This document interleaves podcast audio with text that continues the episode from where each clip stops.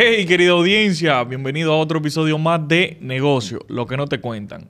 Una perspectiva diferente a la narrativa que estamos acostumbrados a escuchar del mundo de los negocios. No solo es lo bonito, hay detrás hay un backstage que poco a poco se lo iremos llevando en nuestro contenido. Lo que claro, no lo es todo, siempre indaguen, investiguen, pregunten. Ustedes saben, tienen que meter mano. Señores, pues entré en tema. Quiero darle gracias por todo el apoyo. Esos seguidores que son fieles, que ya me están recomendando. Grábate esto, grábate lo otro. De verdad, gracias por el apoyo. Recuerden suscribirse, darle a la campanita, compartan. Háganle llegar los videos a sus amigos en los grupos de WhatsApp. Esto es una comunidad que viene creciendo, pero es gracias al apoyo de ustedes. Así que sigan magnificándolo. Entrando en tema de una vez, ustedes saben que a mí no me gusta calentar mucho. Ustedes saben que habíamos desarrollado un tema sobre el flujo de caja, su importancia y todo el tema financiero, de cómo esa liquidez te permitía dentro de la empresa tener un mejor rendimiento. Pero eh, gustó tanto el episodio que yo dije, yo tengo que traer a mi amigo Harry de nuevo para que desarrollemos el mundo de la finanza un poquito más explícito. Entonces, hoy vamos a hablar de errores que no debe cometer en las finanzas de tu negocio. Ok, habíamos hablado en ocasiones anteriores de finanzas personales, pero ahora vamos de lleno a las finanzas del negocio. Esos errores que no debes cometer como empresario, emprendedor, para que pueda tener sostenibilidad y rentabilidad dentro de tu negocio. Harry, bienvenido hermano mío. Gracias, gracias por tenerme de nuevo eh, y felicidades porque esto está creciendo todos los días más y este esto escuchas y ahora videntes. Sí, sí, no, y gracias a ustedes siempre por el apoyo. El episodio tuyo loco mató, literalmente mató la liga. Tengo mucha gente que me retroalimentó de que lo que escuchó le hizo mucho sentido y eso es lo que yo ando buscando que la pieza de contenido que tú consumas de nuestra, de nuestra plataforma te cree un poquito más de ambición, de noción, te aclare esas lagunas que pudiera tener dentro del mundo de los negocios. No, qué bueno que, gustó y que pudimos aportar valor, porque eso, es lo, eso es lo que queremos. O sea, venimos aquí a compartir eh, y a, crecer la audiencia con contenido de valor y que, que los ayude a ustedes a, a mejorar en los negocios y a evitar errores que no nada más que hemos cometido nosotros, sino que en nuestra experiencia vemos que se cometen, que cometemos y que vamos a cometer. Y que seguiremos cometiendo porque nadie está exento, pero por lo menos si tú tienes el aviso, el warning, tú le prestas atención. Exactamente, ese, ahí es donde está el punto. Poner atención en donde se van a cometer, porque se van a cometer. Claro. Y saber cómo mitigar ese tipo de, de situaciones. Exacto. Entonces, entrando en temas, Harry. Quiero partir por aquí porque es una de las principales, de los principales miedos que tienen los emprendedores y es el tema de conocer sobre finanzas, o sea, qué tan preparado, qué tanto manejan los términos, el tecnicismo y todo lo demás. Entonces yo quiero que tú me desarrolles ¿Qué es lo vital dentro de las finanzas que un emprendedor debe manejar para no cometer el error de que el desconocimiento lo lleve a, toma de decisiones erradas? Mira, eh, yo diría empezar por el tema de identificar qué es la finanza y qué no es la finanza. Por ejemplo, una de las cosas que mucha gente piensa es que finanza es contabilidad. Y la contabilidad y la finanza son dos cosas totalmente diferentes. Contabilidad es ver qué pasó, tirar recibo, tirar factura. Es lleva un mayores, lleva que todo si impuestos, que a qué cuenta afecta, que si otras cuentas. Eso es contabilidad. Y, hay, y eso es un mundo. La finanza es el manejo del dinero. No necesariamente qué pagué y qué no pagué. El manejo de qué me está entrando, a qué lo voy a destinar y ver a futuro. ¿Qué, qué yo estoy esperando en los próximos seis meses, 12 meses? ¿Cómo lo voy a lograr? Y a qué voy a destinar ese dinero. Entonces, conocer de, de finanzas para un emprendedor. Lo primero es lo que hablamos en el episodio anterior, conocer tu flujo de caja. Los negocios viven de flujo de caja, no de profit. Claro. Tú puedes tener la facturación más buena del mundo, pero si tú no estás cobrando, está preso. Está preso. Entonces, lo primero es conocer cómo tú sacas un flujo de caja de tu negocio. Eso es lo primero. Y lo segundo es cómo proyectar a futuro.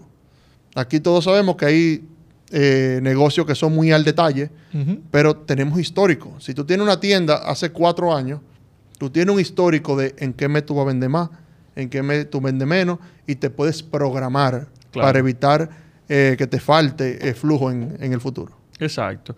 No, y a eso le sumo el hecho de que, como bien comentas, la finanza es básicamente esa gestión lo que te posibilita el establecer objetivos.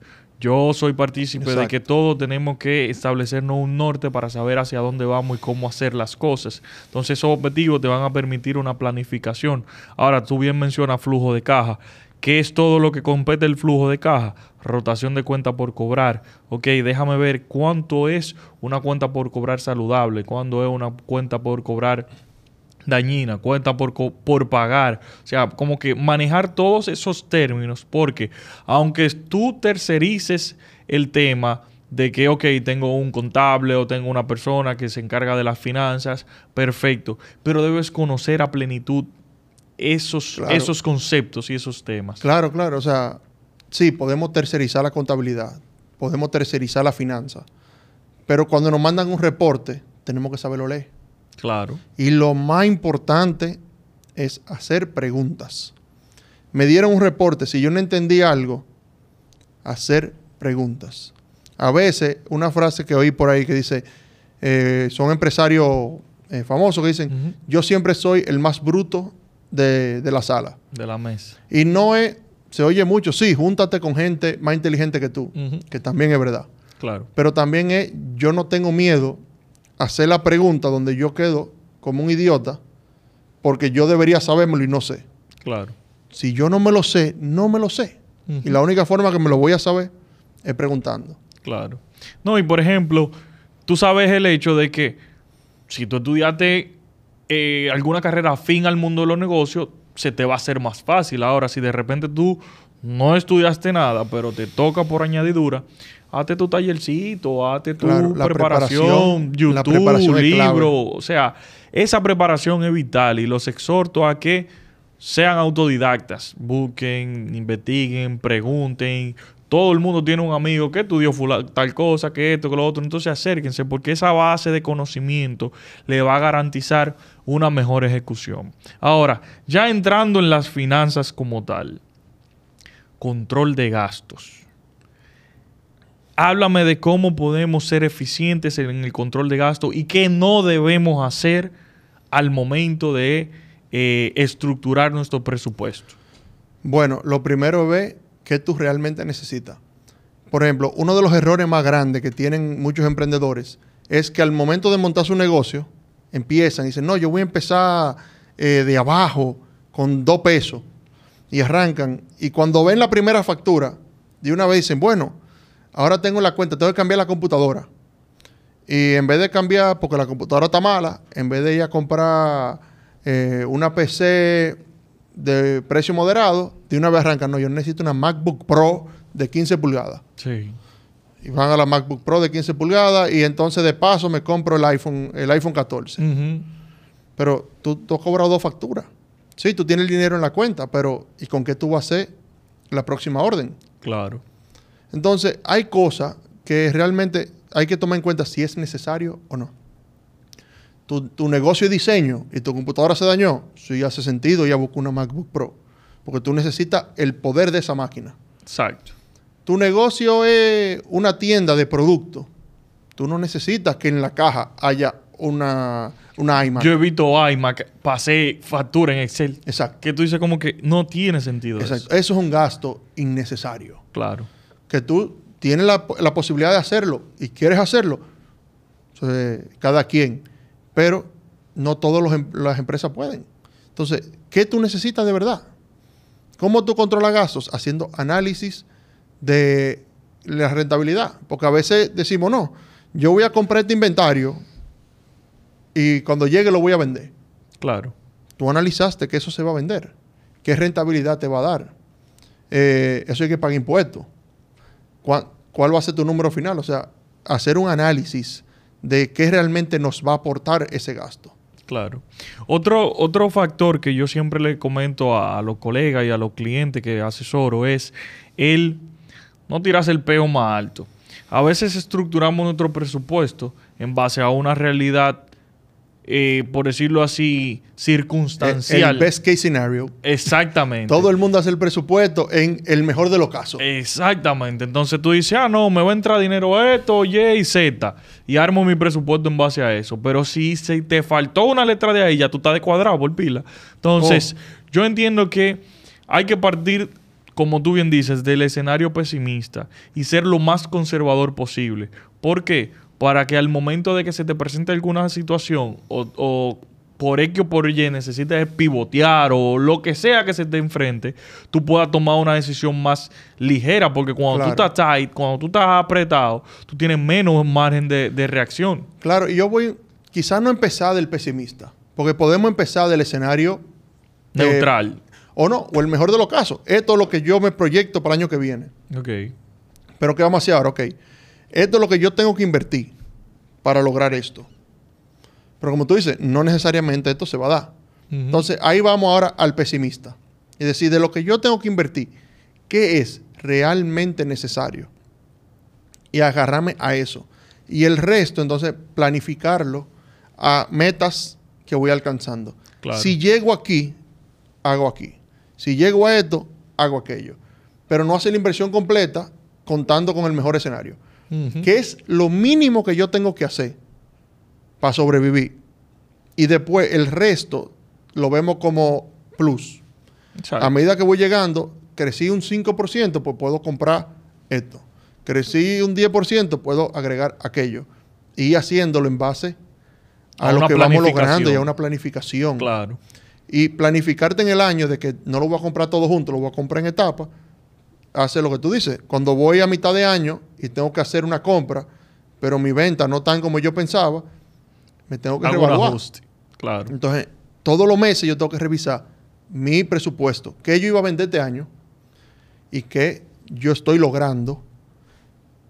Y bueno, y hasta lo que proyecté. Exacto. Un cliente que me iba a comprar en tres meses decidió que ya no necesita mi, mi servicio en tres meses. Entonces, ok, espérate, hay que cambiar el presupuesto. Eso Claro. no va a pasar. Y no esperar que llegue el momento. Ay, eh, fulano no me llamó. No, no, no. Hay que siempre, siempre. eh, Y mira la importancia de conocer los términos, que a veces optamos o, o, eh, solemos eh, utilizar el, el término presupuesto solo para eh, referirnos a los gastos. Y no, también tú tienes tu presupuesto de ingreso. Mira, yo proyecto que de tal cliente me entra tanto, de tal modelo de negocio me entra tanto. Y tú haces tu conciliación entre lo que planifico que me entre en base a supuestos y lo que planifico gastar. Y eso tú haces la Exacto. planificación Es que el presupuesto es las dos cosas. Exacto. No es, esto es lo que yo, este es el presupuesto de mi casa, esto es lo que yo gasto. Claro. No, este es el, incluso en el tema personal, este es el presupuesto de mi casa. Pero eso está amarrado A al- unos mi salario Claro. o a mis ingresos. Porque es muy chulo yo agarré y decir, sí, voy a pagar tanto de luta, pero eso está, amarra- está amarrado de algo. Aunque tú no lo escribas, está amarrado de tus ingresos. Claro. Entonces, igual en el negocio, si yo voy a hacer mi presupuesto del 2023, yo tengo que tener una idea de lo que yo voy a cobrar en el 2023, que me va a ayudar a decir, ok, eso sí se puede o no se puede. Exacto. Por ejemplo, o no un ejemplo, otro punto que también es vital, que lo ato nuevamente al conocimiento de terminologías y, conceptos. Diferencia entre gasto y costo. A veces dicen, ok, compré a 5 y vendí a 10, me gané 5. Pero ahí no te contemplan. En un escenario sencillo, poniendo tú que eh, compré un paquete de celulares y lo vendí, para poner un caso hipotético simple. Pero no evalúan el combustible que se gastó, si pagó crédito con la tarjeta, eh, el costo del dinero en el tiempo, si pagó shipping, o sea, no le suman ninguno de esos Sí, yo conozco, gastos. he visto casos así, que me dicen, no, yo tengo un negocio, en la pandemia pasó muchísimo, Eh, la gente trancado en la casa, no, yo monto un negocio de vender tal cosa desde mi casa. Ok, ¿a cuánto te cuesta hacerlo? No, me cuesta 100. ¿Y a cuánto tú lo vendes? A 200. Yo me estoy ganando 100 por unidad. ¿Y cómo tú lo entregas? No, yo no pago entrega, yo voy en mi carro. Tu carro te cuesta mantenimiento, Mantenimiento, goma, gasolina, Seguro. seguro. ¿Cuál es el riesgo de que tú choques y te quedes sin carro? Claro. Tu tiempo. El, el rato que tú estás manejando no está, por ejemplo, cocina. No está cocinando. Exacto. Entonces, ¿eso dónde, dónde entra? ¿No te está ganando 100? Cuando tú vienes a ver, tú tiras los números. El costo es lo que tú gastaste en el supermercado, partiendo de tu Es ejemplo. el costo. Es el costo. El gasto es eso que tú estás... eh, Todo lo adicional, Adicional, que tú tienes que gastar para lograr la entrega. Claro. En un negocio, Y sí, que llueve 390 tiene que, que solventarlo, porque tú tienes que echar la gasolina, tienes que pagar el seguro, tienes que comprar la goma y así claro. sucesivamente. Y cuando lo llevamos a un, a un área macro, el salario. Exacto. La- no se pone el costo del salario de los empleados en el costo de un producto. A menos que vaya bien amarrado a que es específicamente lo que él hace en ese tiempo, lo que tú estás cobrando. Claro. El salario no es un costo. Tú tienes que tener un margen bruto, el margen bruto suficiente para cubrir el salario del equipo que tú vas a traer, Claro. de luz, agua, teléfono, todo eso adicional. Y tiene que quedarte para ti. O sea, no es que yo compré a 100 y vendí a 200, es que esos 100 de profit tienen que, tengo que rendirlo. Exactamente. En materia de presupuesto, ¿cuál tú entiendes es el error más común, pero de más impacto que cometen los emprendedores? Eh, la proyección de la venta. Proyectar únicamente el mejor de los escenarios. Ok. Y por ejemplo, claro, cuando estamos proyectando, estamos adivinando. 100%. Hay su ciencia de que tú tiras, mira para atrás, que lo que se logró, lo que no se logró. Pero que yo crecí el año pasado 10%, no garantiza que yo voy a crecer un 10% el que viene, Eso es así. o un 20%. Hay mucha gente que tira proyección a 5 años con crecimiento de 10% al año y tira 10% en venta todos los años. Y de una vez proyecta que si mi costo fue un 50% de mi venta, mi costo va a seguir siendo un 50% de mi venta para siempre. Ah, los precios no cambian. Claro. O sea, sí, pues, hay que proyectar. Es importante, pero hay que tomar en cuenta que sube y baja. Y la gente proyecta, sí, yo voy a crecer 10% y voy a comprar y, y vamos arriba. Y no, hay que chequear el presupuesto, chequear el presupuesto y ajustarlo. Y tener siempre el peor escenario eh, en la mano, que tú puedas darte cuenta si eso es lo que se está acercando. Porque va a llegar un año que va a ser el peor escenario. Claro. No, y que las situaciones surgen de imprevisto. ¿Quién iba a prevenir una pandemia? Eso surgió de la nada. Exacto. El que planificó en enero, en marzo se le cayó todo del 2020. ¿Tú Sí. entiendes? Otro punto que No, me y hay un tema Ajá. específico ahí. El que compró, los que importaron mascarilla. Sí. Ah, que la pandemia, que está todo el mundo que hay que andar con mascarilla. Compraron aviones de mascarilla. Hay, hay mascarilla todavía en Ahí- inventario. Ya lo sabes, que se la comen Vamos con para el yuca. 23 Sí. y ahí hay mascarilla en inventario todavía del 2020. Claro. Otro punto que quería agregar en, en materia del presupuesto es el no, o sea, un error que se cometen, en, en me- menospreciar los, los imprevistos. Sí. Por ejemplo, y era un error que yo cometía y me, me pasó mucho, el tema de las prestaciones. Mi modelo de negocio tiene una alta rotación de personal, porque el joven millennial toma la decisión así de cambiar de trabajo. Hasta por 5 mil pesos se te van. O, o porque ya no Sí. le gusta estar levantándose temprano.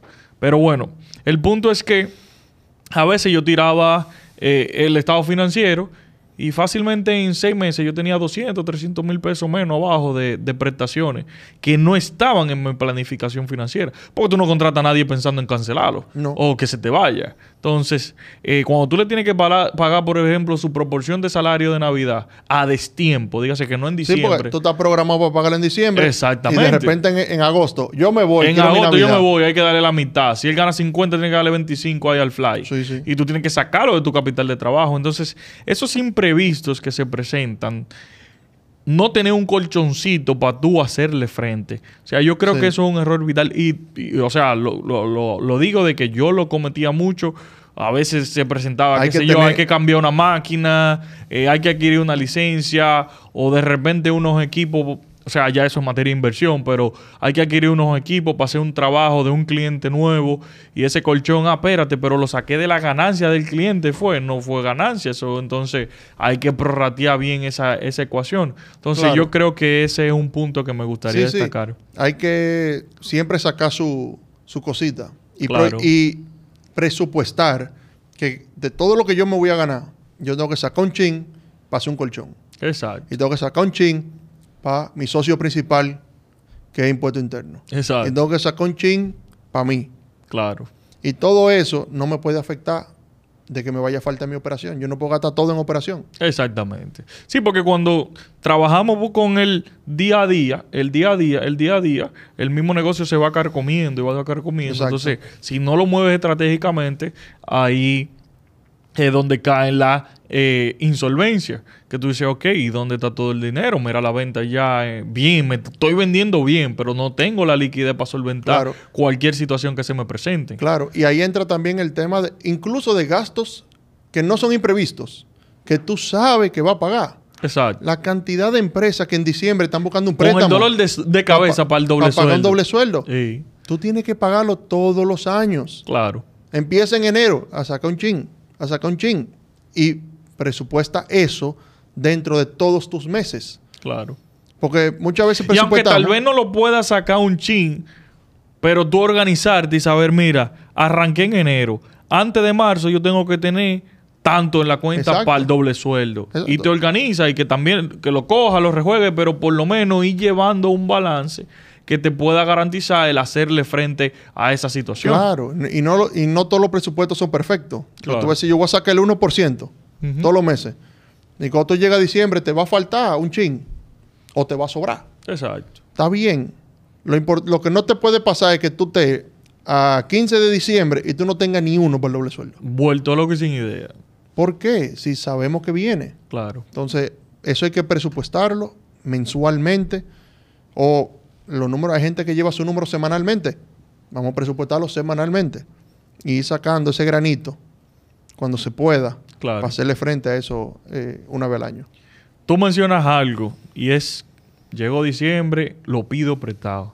El endeudamiento. ¿Qué tan dañino puede ser para una finanza el sobreendeudamiento? ¿Y cómo tú entiendes que podemos no caer ahí? Es crítico. Y ahí es donde tú pusiste una, la palabra clave, porque el endeudamiento no es malo. No, claro. El sobreendeudamiento es el problema. Entonces, ¿dónde viene el sobreendeudamiento?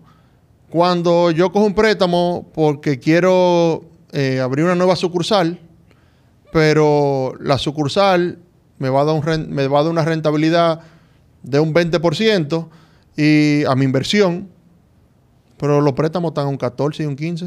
Ujú. Y tú lo miras y dices, oh, pero me estoy ganando un 5.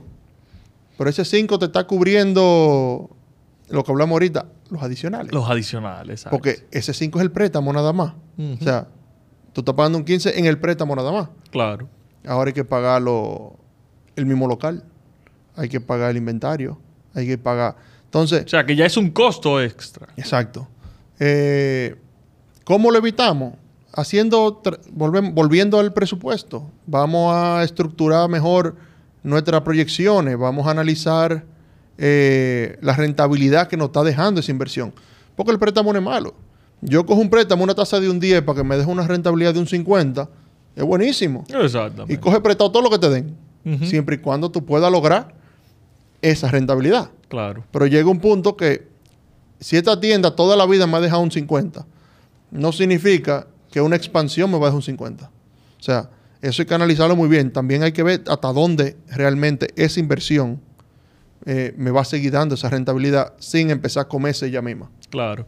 No, y por ejemplo, hacer una paridad en planificación de que, ok, si mi empresa creció un 10%, yo no puedo pretender que yo voy a garantizar que mis gastos también suban un 10, contemplando esos 10. O sea, ah, ok, yo voy a crecer un 10%, yo tolero que mis gastos suban un 10%, o mi presupuesto en, en, en egresos. A, a veces crecer un 10% te cuesta un 20%. Eso te iba a decir, que a veces planificamos mal y decimos, ok, estoy vendiendo más, pero ¿qué tanto te está costando Exacto. esa venta? Y eso, eso es vital, porque a veces decimos, ah, no, estamos viendo en popa, pero y allá atrás en backstage, que eso me Claro. trae a otro punto que quería tocarte, y es el desconocer la realidad del negocio.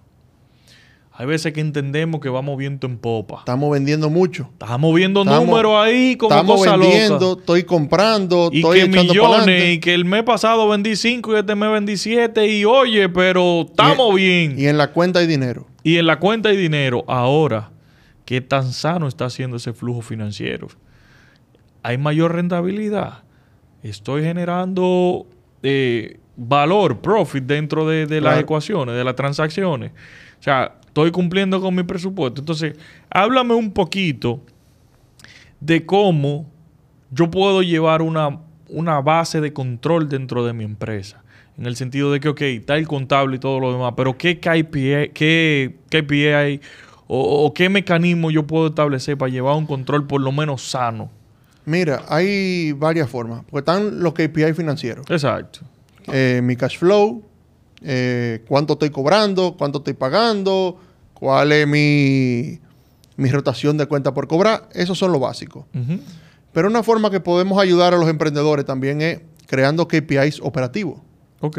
Por ejemplo, eh, en negocio de servicio, tú puedes decir, mira, eh, esta operación me toma cinco horas hacerla.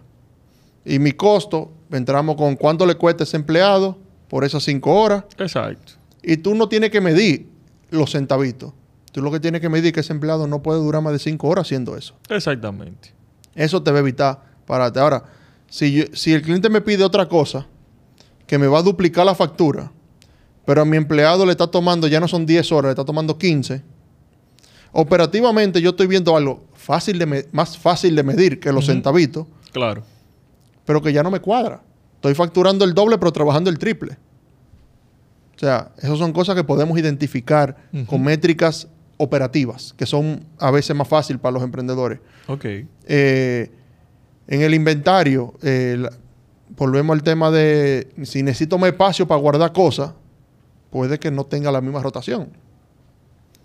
Eh, No, y el más espacio tal vez conlleve en que eh, necesite eh, utilizar más energía, eh, tal vez lo que te movía un personal, ahora tú necesitas dos, porque si uno te cargaba, por ejemplo, 10 sacos, y ahora tú tienes que cargar 20, si le echa los 20 a ese, a ese solo, va a ser doble trabajo. Ahora, si tú traes un segundo, ¿qué tanto te cuesta ese? Porque no solo el salario, sino Claro.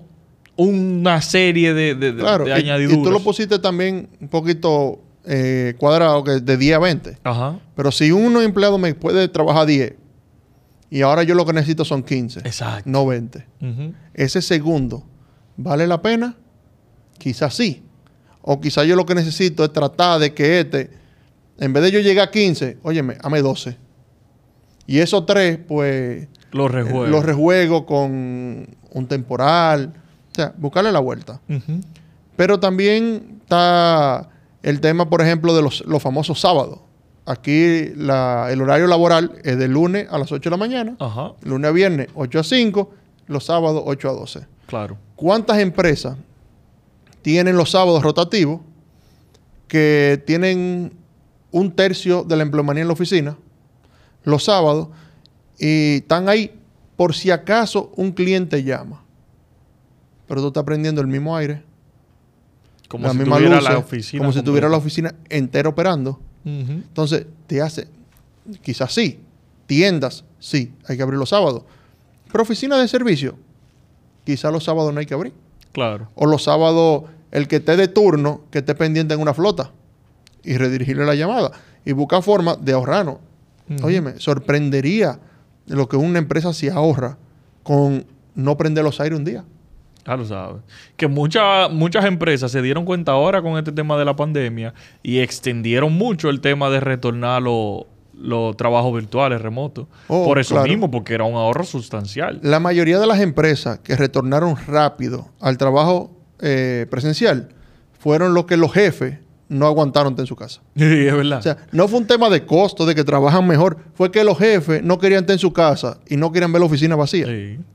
Esa Yo conozco casos que solo el tema de los papeles de baño representaba millones en ahorro. Sí. Porque tú tienes una empleomanía de 300, 400 personal, papel de baño ahí constante, es un dinero al mes. Sí. No, y aquí en República Dominicana no lo vi tanto, pero sí vi en casos extranjeros donde pagaban tanto de renta que agarraron el dinero que se ahorraron de renta y dijeron la mitad de ese dinero la vamos a repartir a los empleados todos los meses para que paguen utensilios y comida y cosas porque están trabajando de su casa. Claro, y se equipen. Y le están pagando un dineral a los empleados. Los empleados burlados porque les sobra. La, Claro. la cuota, la... eh, ¿Cómo se llama? El reembolso. El reembolso. Les sobra. Y la empresa está ahorrando la mitad de lo que pagaba de renta. Claro. Y está todo el mundo contento. Y esos empleados, ah, que yo trabajaba en Nueva York y me mudé para eh, un pueblito en Wisconsin. Y paga un tercio de renta. El trabajo remoto. No te voy a decir el remoto es el futuro. El híbrido es el futuro. Y como empresa tenemos que analizar realmente cuáles son mis empleados que yo tengo que tener en oficina y cuáles son mis empleados que yo puedo tener en cualquier sitio y que trabajan. Porque, óyeme, un, un escritorio, un espacio de escritorio cuesta dinero. Eso es así. No, y mira, todos esos indicadores operativos que tú bien mencionas posibilitan el establecer tantas estrategias administrativas que te ayudan mucho. Por ejemplo, antes yo tenía un- un- una empleomanía eh, relativamente alta para mi modelo de negocio. Y luego, a consecuencia de la pandemia, yo me vi en una situación que tuve que desprenderme. Y luego yo me senté en frío y, miré para atrás y dije, pero espérate, vamos a hacer más óptimo personal que no sea de suma relevancia, por iguala o, o- o por proyecto. Porque Claro. a veces yo tenía un grupo de programadores ahí. Y si aparecía un proyecto, lo tenía trabajando. Si no, lo ponía a inventar y a tirar codiguito. y- No. Aparece un proyecto, ya tengo mi, mi, mi scout de, de, de- de programadores Claro. que son trabajos fijos. Tenemos mucho tiempo trabajando, pero me trabajan en ese proyecto. Se terminó el proyecto ya, pero me descargo de un compromiso mensual, de una nómina, de, Claro. de tenerle habilitado un espacio en donde internet. Por ejemplo, yo empecé cuando empezó la empresa con, qué sé yo, creo que eran 5 megas, después lo subí a 10. Ya 100 me goteaban, porque yo tenía más dispositivos conectados, tenía más vaina. Entonces son todo ese tipo de cositas que hay que tener pendientes, que mientras más tú vas creciendo, más va demandando. Entonces no es solo, ah, me subí el internet. Claro. Eh, Es que son todo lo que repercute eso. Claro, y crecer no es solamente crecer venta. Crecer desde un punto de vista de emprendedor es crecer resultados. Claro. A veces vender más no significa mejores resultados. Hay muchas empresas que le vendría bien vender menos. Claro. Agarrar unos cuantos clientes y decirle bye bye. Una parte de la empleomanía, aunque a mí no me gusta, suena feo porque tú dices, oye, se está quedando gente sin trabajo. Pero a veces, como empresa, lo que le conviene a la empresa. Es así. El emprendedor tiene que ver lo que le conviene a la empresa. Claro. Los gerentes, lo que le conviene a la empresa. Las empresas son entidades amorales. Y sí, tú puedes influenciar. Yo como CEO puedo decir, no, yo, mi moral es esta. Y yo la voy a inyectar, pero yo. La empresa no le tiene responsabilidades a más nadie que no sea A su, a su a su rentabilidad. Claro. Después de ahí, ah, que yo quiero que mis empleados ganen más que todo el mundo. Yo. Pero es un, es un balance. Claro. Porque no nos podemos ir por la tendencia de que ah, yo tengo la mejor oficina, yo tengo ujú. los mejores equipos. La chulería. Yo tengo eh, una pared para que se tiren fotos. eh, yo doy ¿Sabes que yo comida tengo- gratis. Tengo un caso jocoso de, de un cuento similar. Al principio, tú sabes, agencia digital y eso, no. Vainita Silicon Valley, sin horario, que esto, que lo otro, pan. Arrancaban, empezaron llegando a las nueve, nueve y media, diez, diez y media, hasta que ya estaban llegando a las once. Pero a las cinco tú lo veías recogiendo y yéndose. A las 4 y 45. Y yo, oh, pues así, horario. Lamentablemente. Yo no quería, pero me llevó. Entonces, a veces uno quiere, en su interés de esa moral, como tú bien comentas, aportarle más al empleado, aportarle más al cliente, porque no solo voy a ir inclinarme Claro. solo al Y no es que no lo aporte. Es que sepamos que lo que nosotros estamos aportando nos lo están devolviendo. Exactamente. Porque podemos ser No, y que flexibles. nuestra prioridad ahí es la empresa. La, eh, qué tan sano y rentable sea la empresa. Exacto. Si el empleado lamentablemente no se siente a gusto con el sistema que tenemos, o opta por otra posición, por otra empresa, o, o se adapta, porque Claro. yo no puedo sacrificar mi empresa por beneficiar a un cliente o a un colaborador. Claro. Y no, y que sacrificamos la empresa y después no tenemos ni empresa ni empleado. Exacto. Se van los dos. Exacto. Entonces, la empresa tiene que estar sana. 100%. y después podemos ir a hacer lo que queramos. Que yo quiero apoyar a una sin fines de lucro, perfecto. Que yo quiero apoyar una escuelita, no hay problema. Que yo le quiero dar comida a mis empleados, si la cuenta y los presupuestos y da, no hay problema. Claro. Ahora, yo no puedo empezar, como dice, Silicon Valley. Exactamente. Aquí esto es chulería y comida para todo el mundo y cosas. ¿Y con qué lo vamos a pagar? Vamos a ver. Claro. No, y hay dinero en la caja. Págalo, págalo. págalo. No, es así. Harry, para ir cerrando, que tú sabes que a mí me gusta hacer episodios cortos, no quiero dejar a un lado el error de la rotación de cuenta por cobrar versus la rotación de cuenta por pagar. Claro, hablamos del flujo de caja, pero mis políticas, mis controles, mi sistema de cobranza, sea, ¿qué errores tú entiendes que no se deben cometer en esos puntos para que el sistema se desarrolle sanamente? Mira, en el cuenta por pagar es muy fácil, porque tú eres que paga. Claro. Cuando tú le prometes a una gente que le va a pagar, cumple, porque si no te cierran el crédito. Dentro de lo posible, porque a veces las cosas se, se aprietan, pero si podemos, óyeme, la factura se vence mañana y yo no tengo el dinero, yo te prometo que para el viernes yo te pago. Pagué el viernes. Ese es fácil, cumplí tu palabra. La difícil era de cuenta por cobrar. Que fulanito no me quiere pagar, que no sé qué, no sé qué. Políticas. Aquí a los clientes nuevos no se le da crédito. Pago contra factura, a mí no me importa quién sea. Tenemos un mes, dos meses trabajando, vamos a analizarte un crédito. Ok, te vamos a dar 15 días. Me cumpliste los 15 días, te puedo dar 30. Pero ya yo a nadie le doy más de 30 Claro. Y mantener analizando que a los 30 me está pagando. Pero yo tampoco puedo venir a darle 30 días de crédito a todo el mundo si mis proveedores cobran al contado. Exactamente. Porque técnicamente Entonces, tú le estás financiando ahí. es un el- financiamiento de la operación. Entonces, si yo le tengo que pagar a mi suplidor de contado y le voy a dar 30 días de crédito a mi cliente, yo tengo que meter un costo de financiamiento en, Claro. mi, en mi factura. Ok. Ese- eso me cuesta. Exactamente. De- yo tengo que sacar ese dinero de algún lado. Entonces, en cuenta por cobrar es muy importante y esa parte para muchos emprendedores es difícil, la política de cobro. ¿Por qué? Cuando emprendemos, ¿quiénes son nuestros primeros clientes? Los, Los amigos. allegados. Exacto. Los amigos. Y que fulano es amigo mío. Pero él nunca me ha quedado mal. Sí, pero te está quedando mal ahora. Si hay que cerrarle la llave a un cliente porque no me quiere pagar, no hay Toca problema. hacerlo.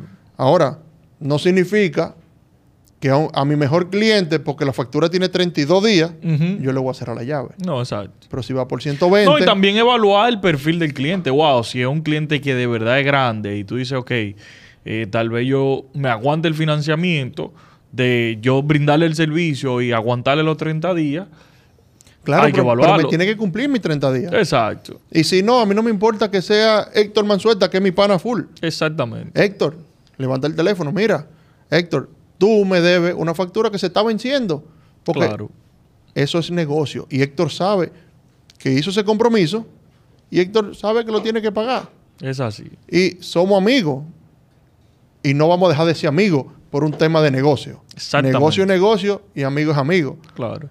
Y Pero que tal vez no te quedó mal por mala intención, sino circunstancias del negocio. Claro. Le ca- no se le dio algo, le, le faltó administración. Pueden Claro. pasar, pueden pasar Pero cosas. cumplir la política que nosotros ponemos, no importa quién sea el cliente. Claro. O sea, esa política hay que cumplirla. Porque si no, el presupuesto que nos matamos, que venimos hablando el episodio entero y que nos matamos el año entero, pasé, Exacto. se va a descuadrar. Porque yo no le cobré a fulano porque es que él me cae muy bien. Ellos nunca me quedan mal, entonces le voy a dar un chance. Óyeme, llama, levanta el teléfono. No es que hay que pelear. Sí. Mira, fulano, acuérdate de, de esta factura. Tú sabes que yo tenía esa debilidad en, en años anteriores, bueno, en mis inicios. Y no, no digo mis inicios, hasta, qué sé yo, dos, a lo sumo tres años hacia atrás, de que yo era tímido con la cobranza. Mi, poli- mi manejo en la cobranza era tétrico, tétrico en un sentido de que mi rotación de cuenta por cobrar era altísima. Entonces, eh, gracias a unos procesos y a, y a- y a una persona que se empoderó he logrado reducirla, mira, en un 90%, pero a mí se me acumulaban facturas de 3 y 4 meses y a veces el cliente no Claro. pagaba porque nadie lo llamaba para Claro, cobrar. Y es una estrategia. Por ejemplo, si tenemos una empresa de un tamaño que lo permite, como emprendedor, si estamos en la calle vendiendo, Exacto, tampoco queremos ser el que llama a cobrar. Vamos por una persona que exactamente. llama a cobrar. Y cuando el cliente te llama, mira tal cosa, fulano es que cobra. Fulano es que o cobra, fulano es que claro. cobra.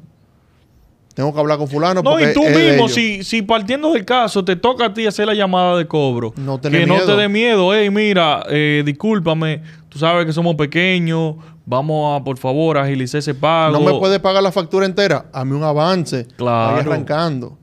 Pero necesitamos mover la pelota para que, para que la cosa arranque. Mira, el otro día pasó algo muy jocoso con la empresa de mi esposa del catering. Nosotros tenemos un proveedor que era una doñita de alquileres. ¿Qué pasa?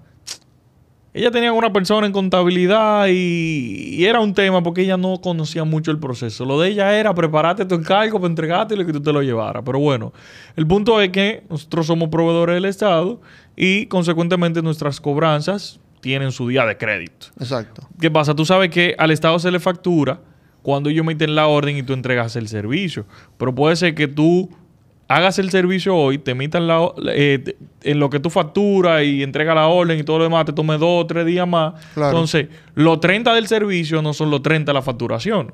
Entonces, ahí tú tienes un gap. Para no casarte el cuento, las doñitas se cruzaron, que no nos iban a despachar mata, que no pagaran una de las facturas atrasadas porque era un monto relativamente bajo, pero para ellas significativo. El punto es que rompimos la relación con ese cliente porque también nos puso en una camisa de once varas y necesitamos brindar un servicio. Y yo lo que le dije fue al equipo de trabajo, señores, de verdad hay que entender la posición del otro. No sabemos si esa gente tenía la nómina atrasada o cualquier cosa y Claro. necesitaban de esos recursos. ¿Qué nos costaba decirle, mira, no tengo para pagártelo todo, te voy a avanzar el ITEVI más tanto para que te vaya compensando? ¿Tú entiendes? Sí, porque esa es otra. Aquí estamos, aquí pagamos el ITEVI adelantado en este país. O sea, es Exacto. con factura. Exacto. Entonces, sí, tenemos. Esa es otra cosa como emprendedor, si me deben a mí. Claro. Yo pagué un ITEVI. Yo, no nada más que tú me debes el dinero, que ya yo avancé una parte. Exacto. Entonces, el punto que quería rescatar de eso es abrirse a la negociación y la comunicación. Claro. Mira, tú me debes y tú estás apretado, avánzame tal por ciento. O mira, para que se te haga más fácil, ve dándomelo así, así, así. Vamos a establecer un plan de pago. O sea, busca el mecanismo de que tampoco es que lo, lo amarren una camisa de once varas y lesione la relación, pero tampoco Claro. te perjudique tú. Porque Claro. ahí está ese mix en donde todo un negocio y tenemos que buscar el bien para ambas partes. Claro. Y si es repetitivo, entonces hay que analizarlo. No, si ya reincidencia. Tú me sigues quedando mal. Tenemos que, tenemos que reevaluar. Así como el que me queda bien, yo lo premio. El que me queda mal, tengo que empezar Claro. recortar. Por ejemplo, yo tengo una política para la división de social media, que es, tú sabes que el, perio- el servicio de social media se factura mensual.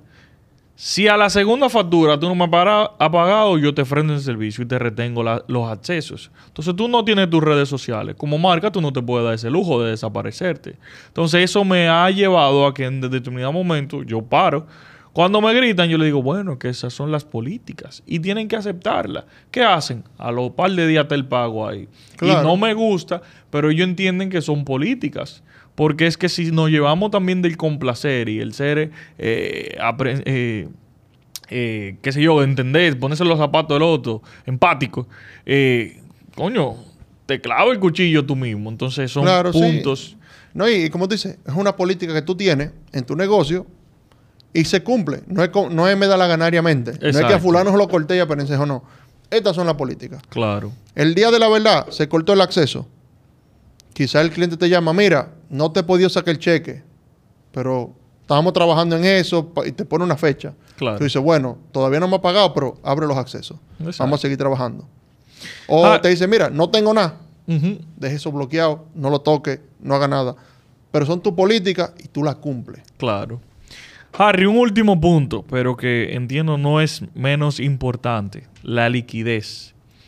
¿Cuáles errores cometen muchos los emprendedores en materia de liquidez? Eh, en liquidez, bueno, lo que venían, volvemos, el tema es repetitivo. Exacto. Organización. Eh, hay que tener liquidez en el banco.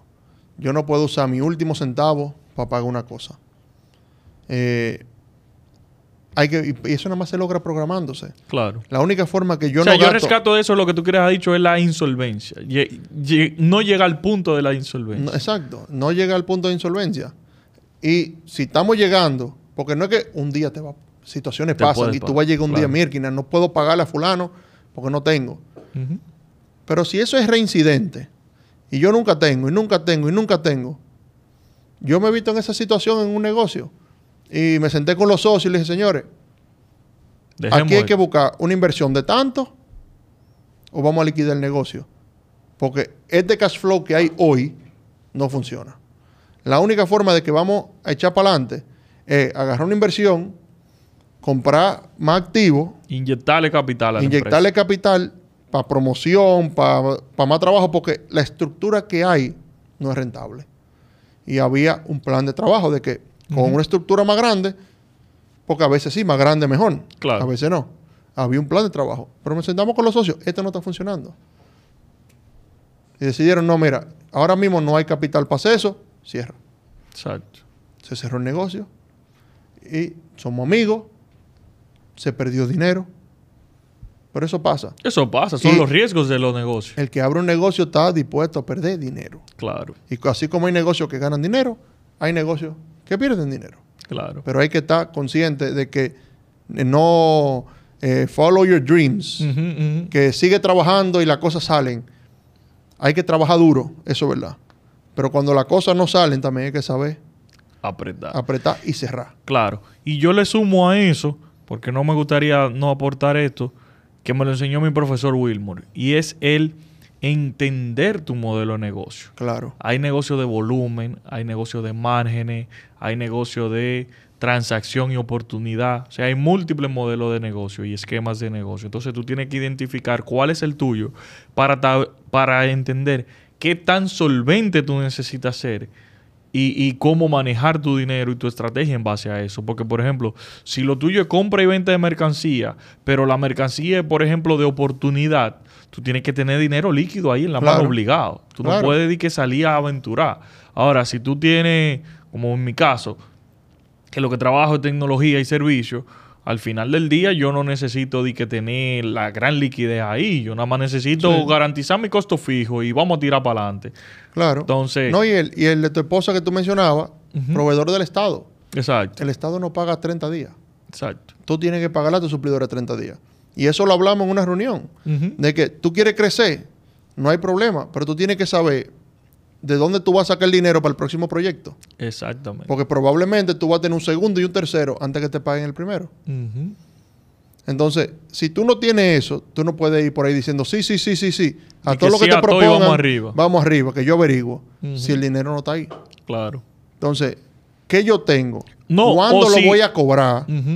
Y hasta que yo no tenga eso ahí, o, o garantía de que lo voy a cobrar, yo no me puedo comprometer con otra cosa. Exactamente. No, y también entender el hecho de que si lo voy a buscar dentro de mis costos, tiene que estar transparentado qué me va a costar el, el buscar ese dinero. Claro. Porque si no, no estoy siendo honesto Claro. con el negocio. Claro. Y sabe decir que no. Exactamente. Harry, de verdad, yo creo que las piezas que nosotros grabamos son únicas. Yo quiero que tú me hagas un cierre con recomendaciones a nivel financiero para esos baby steps que se están dando nuestro emprendedor y nuestra audiencia allá afuera. Bueno, lo primero es con lo que empezamos, y lo voy a mirar a ellos. Sí, sí, esto. sí. Lo primero fue con lo que empezamos el episodio. Educación. Busquen información. YouTube es un canal espectacular para conocer, para aprender. Y es gratis. Vayan a YouTube, busquen información de finanzas, de proyecciones, de presupuesto, de impuestos. Óyeme, la DGI tiene un canal de YouTube que suben información buenísima de los diferentes programas que tienen de, de cómo aplicar al RCT, por ejemplo, para los que están empezando. Educación. eh, y proyecten algo. Cuando vayan a montar un negocio, no es que compro a 100 y vendo a 200. Hagan una proyección del flujo de caja que van a tener. ¿Cuánto yo voy a gastar hoy? ¿Cuánto me va a costar producir? ¿Y cuándo yo voy a cobrar? Y ve que esos números me cuadren al final del día.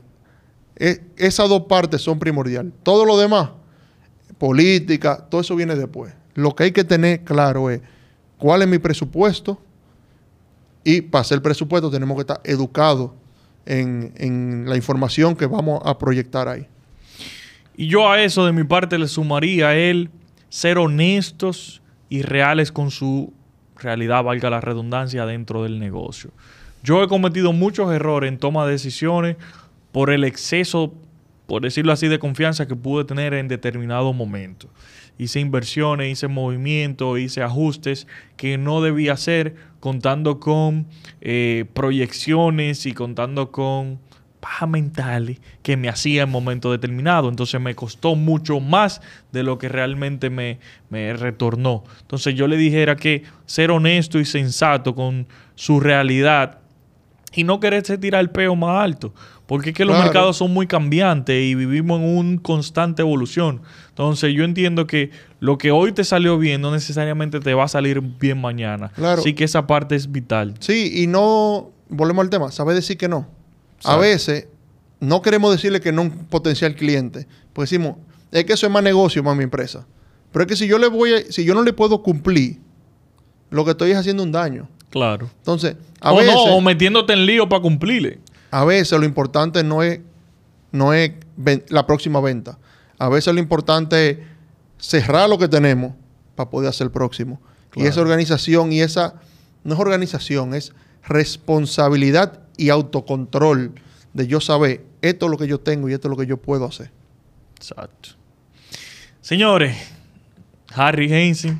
Harry, da tus tus redes para que te sigan y, y el que tenga dudas o inquietudes se acerque. Bueno, Harry Heinzen en Instagram, Twitter, LinkedIn, eh, en todas las redes estoy eh, con el mismo nombre, o 930 Finance en eh, Instagram. Excelente. De mi parte, Héctor BMS, el personal, Box Digital Holding. Ahí pueden buscar toda la información de marketing y tecnología.